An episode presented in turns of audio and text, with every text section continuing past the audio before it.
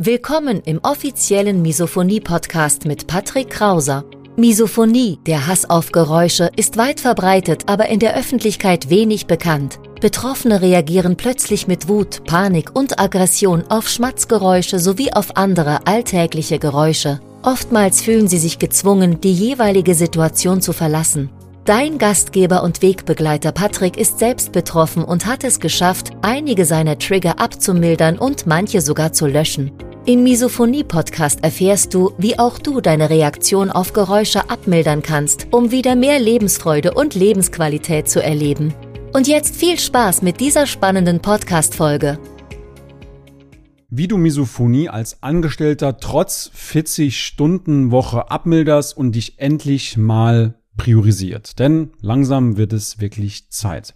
Schau mal, diesen ersten Schritt solltest du unbedingt machen, wenn du damit beginnen willst, etwas gegen Misophonie zu tun. Und zwar, dieser erste Schritt ist es, Triggerfreiheit herzustellen. Triggerfreiheit, was meine ich damit?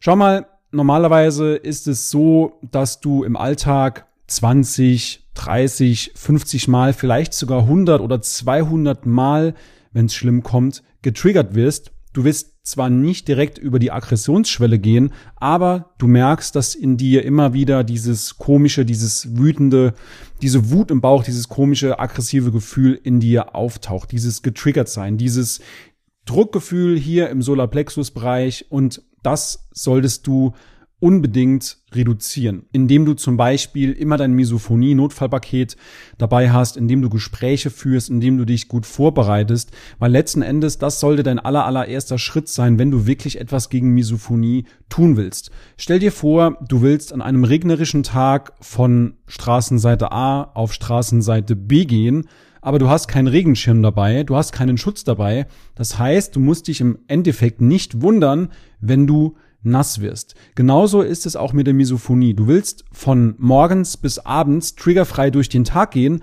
hast aber keinen Schutz dabei. Insofern musst du dich nicht wundern, wenn du 20, 30, 40, 50, 100 Mal oder sogar 200 Mal am Tag getriggert wirst. Alles, was dich davon abhält, ist letzten Endes dein Mindset, deine innere Einstellung. Warum setzt du dir nicht einfach Kopfhörer auf und setzt dich in ein Restaurant? Warum machst du das nicht auf Arbeit? Warum machst du das nicht mit deinem Partner, mit deiner Partnerin? Weil du eben noch Blockaden hast. Schau mal, die ganze Welt ist doch voll mit Informationen, wie man mit Misophonie am besten umgehen sollte. Progressive Muskelentspannung, Meditation, Zittertechnik, ganz, ganz viele Übungen, Interaktion mit Geräuschen, aber warum macht's niemand? Weil letzten Endes jedem da draußen das Mindset fehlt, weil er nicht die richtige Einstellung zu sich hat, weil er sich nicht priorisiert. Ach, das mache ich irgendwann. Ich nehme mir die halbe Stunde Zeit irgendwann mal am Tag. Ja, aber du musst es wirklich in deinen Alltag integrieren. Es muss zur Priorität Nummer eins werden, wenn du deine Reaktionen auf Geräusche abmildern willst, wenn du etwas mit Misophonie verbessern willst, wenn du irgendwann mal sogar den ein oder anderen Trigger löschen willst, dann musst du dem Drachen ins Auge sehen. Du musst durch diese Höhle hindurch.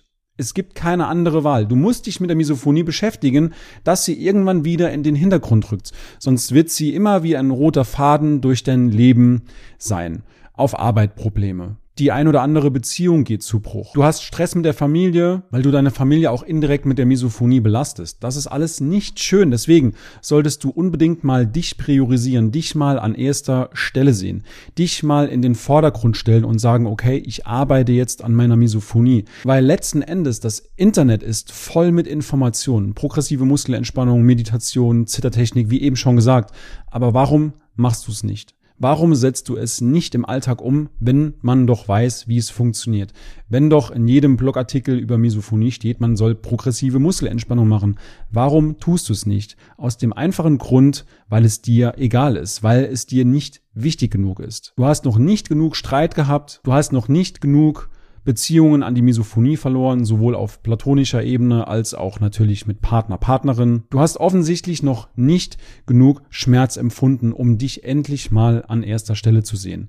Ich sage das nicht, um dich irgendwie aufzuwühlen, sondern ich sage es dir, weil ich es gut mit dir meine. Du solltest dich wirklich mal irgendwann an erster Stelle sehen, dich wirklich darum kümmern, weil es kann etwas dagegen getan werden, nur deine Priorität liegt momentan woanders. Keine Zeit ist die älteste Ausrede der Welt.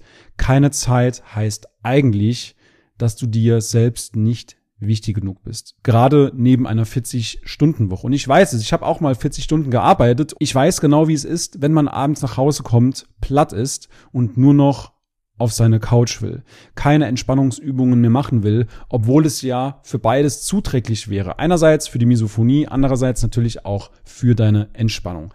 Warum priorisierst du dich nicht? Stell dir mal bitte die Frage, warum alle anderen wichtiger sind als du dir selbst. Nimm dieses Video, nimm diesen Podcast gerne mal als Impuls mit. Schreib's mir auch gerne mal in den Kommentare, wenn du dich dabei ertappt fühlst, dass du dich selbst nicht wichtig genug nimmst, dass du nicht Priorität eins bei dir hast. Und ich meine nicht, dass du zum egoistischen Menschen avancieren solltest. In gewisser Weise sind wir alle etwas egoistisch, aber letzten Endes solltest du einfach mal ein Stück mehr für dich tun, mehr progressive Muskelentspannung üben, mehr dich mit dem Thema beschäftigen und dann wirst du sehen, dass die Misophonie nach und nach immer weiter in den Hintergrund rückt, denn du musst auch immer im Hinterkopf behalten, wenn sich nichts verändert, dann wird sich auch nichts verändern.